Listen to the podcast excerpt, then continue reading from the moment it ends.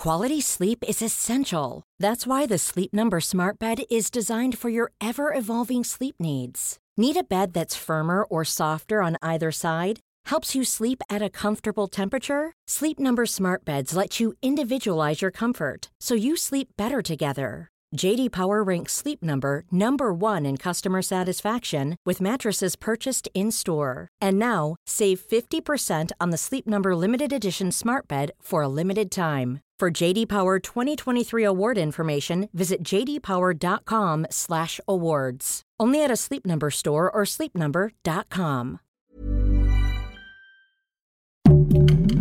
Heraldo Podcast, un lugar para tus oídos. Según cifras de la Encuesta Nacional de Salud, en el 2020, casi tres niños y adolescentes por día decidieron quitarse la vida. En este episodio platicaremos de la depresión en los chavos y chavas, cómo se ve, cómo ayudarles, cómo detectar los primeros síntomas. Este episodio puede salvarle la vida a quien más quieras. Lo que tienes que aprender llega hasta aquí gracias a www.gostudent.org diagonal MX, la plataforma global de educación personalizada en línea que busca desarrollar el máximo potencial de cualquier estudiante sin importar su edad o nivel. No es ninguna nueva noticia que la pandemia ha dejado estragos rudísimos en nuestra salud mental. Lo vemos y lo vivimos y lo padecemos los adultos todos los días.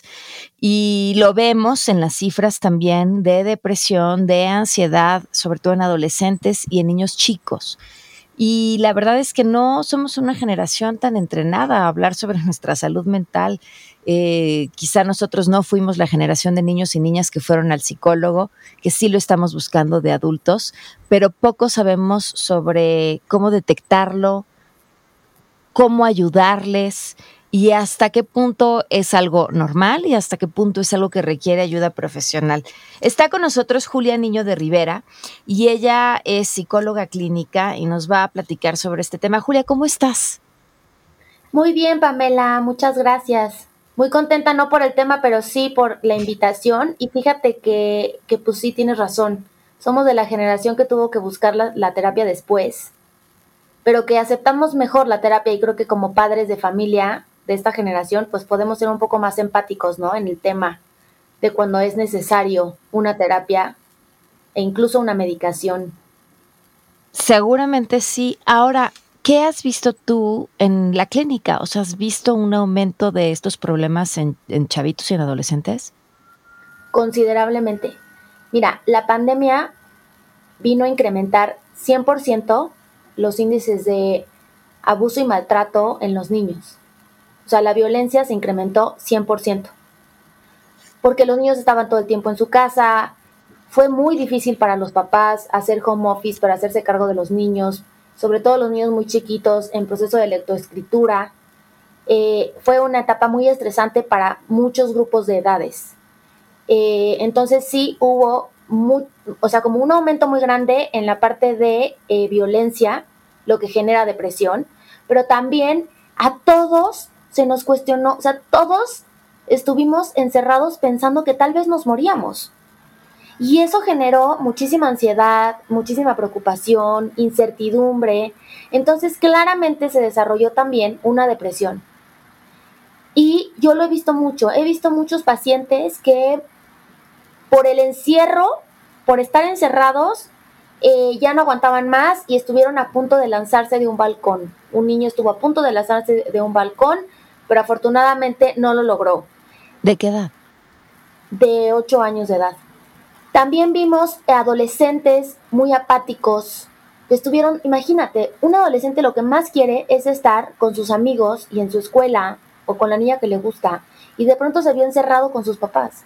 Entonces eso generó eh, una sensación de que no tenía libertad, una sensación de estar vigilado, una sensación de que los mejores años de su vida se estaban yendo en el encierro y entonces también eso generó muchísima depresión, muchísimo, también como mucho en boga ahorita está todo lo de los cigarros electrónicos, entonces también recayeron mucho en adicciones, incluso padres de familia recayeron en adicciones, lo que también es una depresión, ¿no? O sea, también es una manera de lidiar con la ansiedad y con la depresión. Entonces sí, sí nos vimos muy afectados, mucho miedo a morir, la muerte todos los días y sobre todo que no sé si a ti te pasó, pero como que este bicho en específico a unos los mató, a otros que podrían estar gravísimos de salud, no les pasó nada, aún teniendo, ¿no? El, el COVID. Entonces era como muy, pues había mucha incertidumbre porque no sabíamos qué onda con esta enfermedad. La economía se vio afectada y eso también tuvo un estrago pues en, en, la dinámica familiar y lleva a la depresión y a la ansiedad. Me llama la atención un tema con el que partiste, la violencia. Porque claro, o sea, sí hablamos de todos estos factores externos, pero como, como si los adultos fuéramos ajenos a lo que pasa en el corazón de nuestros hijos, como, uy, fue la pandemia, uy, fue el encierro. No, a ver, fue nuestra maldita forma de manejar la ansiedad, el estrés, a los niños en casa y, nuestra forma de reaccionar.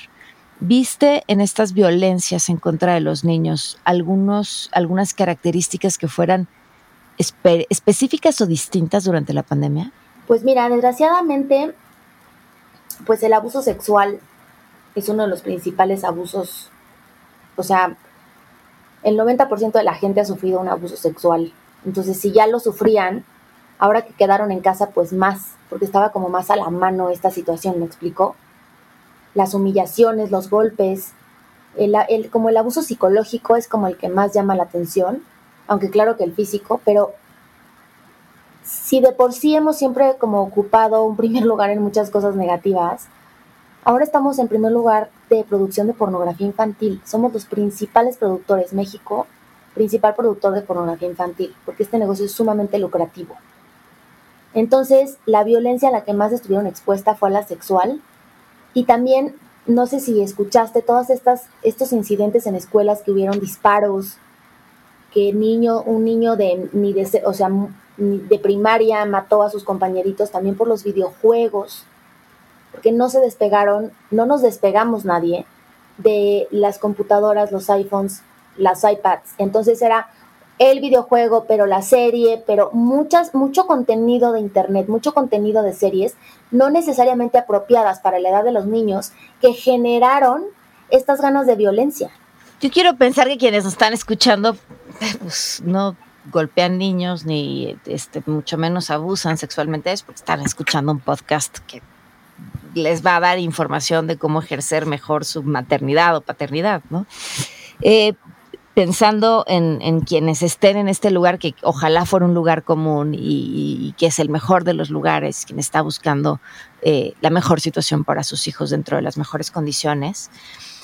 ¿Cómo sabes cuando tus hijos están atravesando por un problema de ansiedad? Se vio afectada la alimentación, o sea, como en la alimentación ah, hubieron muchos niños que comieron por ansiedad, hubieron muchos niños que tuvieron problemas de sueño, las uñas mordidas, los labios chupados, como que de sabes que juegan con los labios constantemente y se los irritan. Eso, eso también sucedió. Eh, por otro lado, eh, la conducta irritable, ¿no? El hecho de, de, estar como chocando constantemente con, sus personas, su familia. Pero eh, la falta de privacidad, yo creo que eso les puso más en la mira el tema de ansiedad a los niños, porque no sé si, o sea, todos los que son papás y mamás lo recordarán, el niño iba a la escuela y si lo regañaban o no entregaba la tarea, era problema del niño con la maestra. ¿Estamos de acuerdo? O sea, como que tú te enterabas hasta que ibas con, por él o te daban un reporte. Pero estando en el Zoom conectados ahí con la familia junto, la mamá se enteraba de todo, todo, todo en el instante.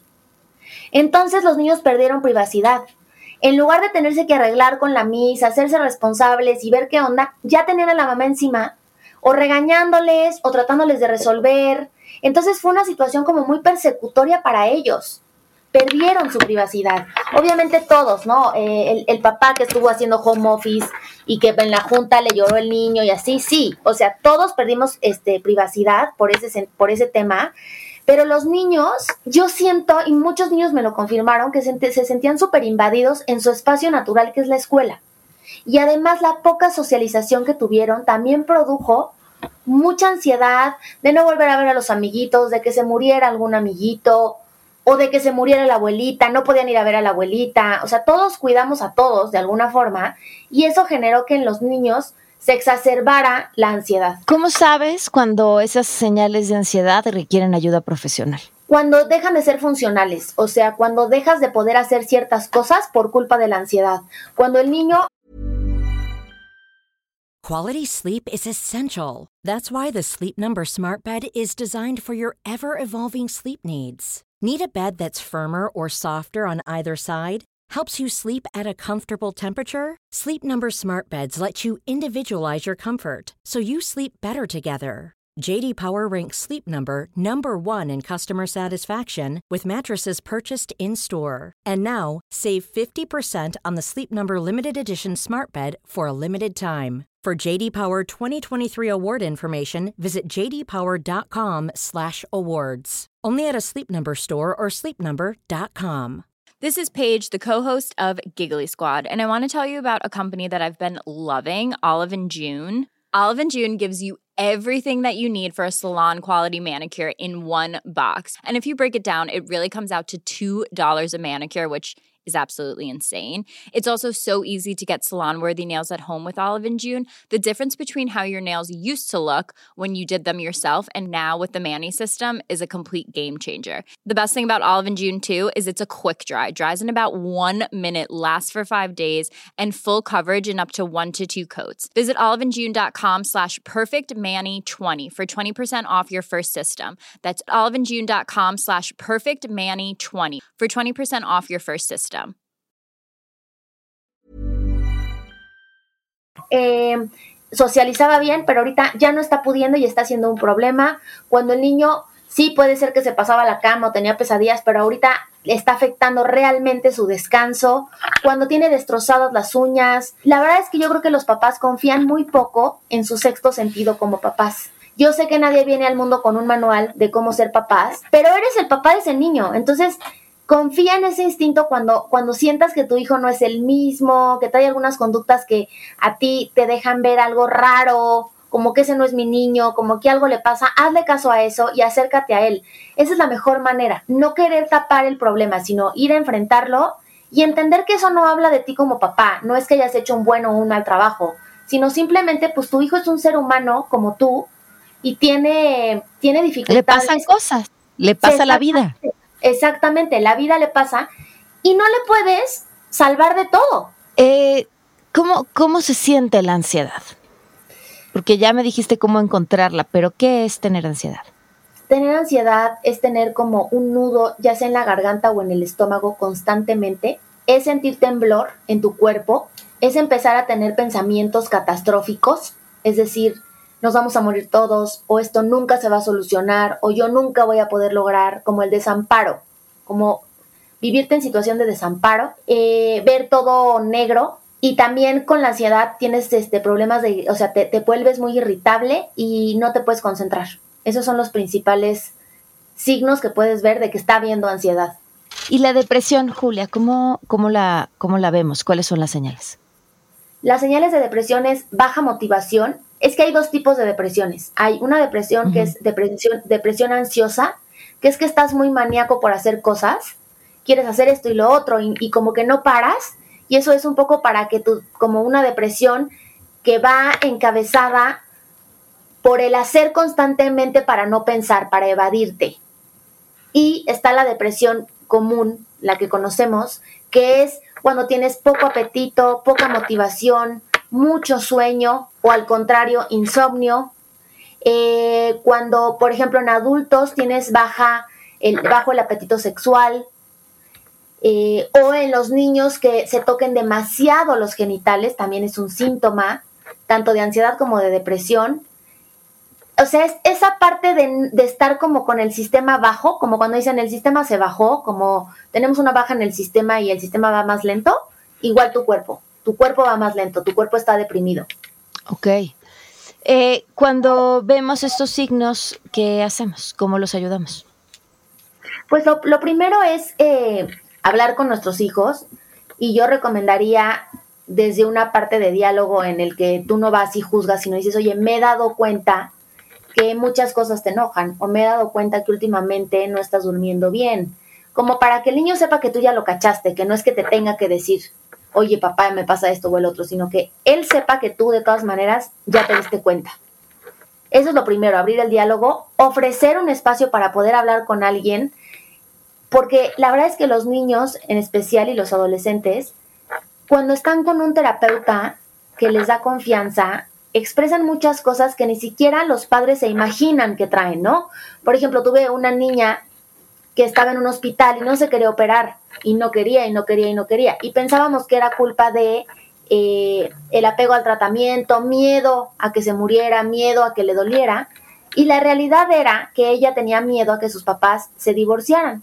Antes de llegar al hospital, los papás peleaban, pero cuando fueron al hospital hasta se abrazaban y se acompañaban. Entonces la niña no se quería operar para no romper con esta armonía, por así decirlo, que estaba viendo en sus padres. Como que ella sentía que el pegamento era su enfermedad o la razón por la que estaba en el hospital. Entonces, a los niños a veces creemos que sabemos lo que les pasa, pero si no rascamos, si no platicamos con ellos, si no les damos este espacio de confidencialidad, ellos tal vez lo guardan por muchísimos años. Claro, y además creo que si algo hemos descubierto es que aquello que no trabajas a esa edad, lo cargas. Tarde o temprano vuelve a salir y de pronto tienes 40 años y dices, ah, caray, ¿no? Ahí está esa niña que creyó que su enfermedad era el pegamento o ahí está ese niño que nunca entendió que él no era el responsable de la pandemia que se estaba viviendo o de la violencia que se vivía en casa, etcétera, etcétera, etcétera. De hecho, neurológicamente, si tú, si cuando tu cerebro está en desarrollo, que son los primeros cinco años de vida, vive en violencia, neurológicamente, o sea, tu cerebro ya no distingue la violencia de la no violencia lo ves normal. Wow. Por eso es tan importante que no la normalicemos. Esa es la, la génesis de la delincuencia, es esa normalización de la violencia. O sea, porque si mi papá me pegaba y me violaba, pues no tienen ya nada de malo que yo te ponga una pistola y te quite un reloj. Como que es muchísimo menos grave. ¿Por qué? Porque tengo normalizada la violencia. No estoy justificando al ratero. Esos chavos tienen, no, no, no. Pero esos chavos tienen vuelta de hoja, o sea, hay manera de, repararlo, de reponerlo, de, generar nuevas conexiones neuronales. Sí, mira, eh, hay muchas instituciones que se dedican a la inserción social de personas que estuvieron en la cárcel, de, de adolescentes que fueron delincuentes. Y lo que, la, o sea, la parte que puede revertir esto es darles un propósito, pero con un compromiso positivo. Es decir, todo lo inteligente que eres, todo lo estratega que eres o lo fuerte que fuiste para aguantar todo esto, pues primero que nada entérate que eso no es normal, que tú no lo merecías, que eso que sentiste de chiquito, que, porque hay un punto en donde sí sientes, antes de normalizarlo, pues sientes feo, ¿sabes? Como que no estás acostumbrado. Se normaliza conforme se va perpetuando, ya sea el abuso o la violencia. Así es como se normaliza, porque se repite varias veces. Pero si tú le dices a un niño o a un adolescente, incluso a un adulto, que eso no era normal, que eso que sentía de incomodidad al principio era válido y encaminas su inteligencia para hacer fraudes o su inteligencia para convencer y lograr lo que quiere, para manipular, lo encaminas a algo positivo y le das un propósito, es una manera de salir a flote con resiliencia para que esta persona cambie ese rumbo. Pero tiene que venir alguien a decírselo generalmente. Entiendo que, bueno, pues si, si, si tienes recursos, y por recursos no solamente hablo de dinero, ¿no? O sea, el tiempo, la inteligencia, la inteligencia emocional para voltear a ver a tus hijos, parecer algo tan simple, pero no lo es.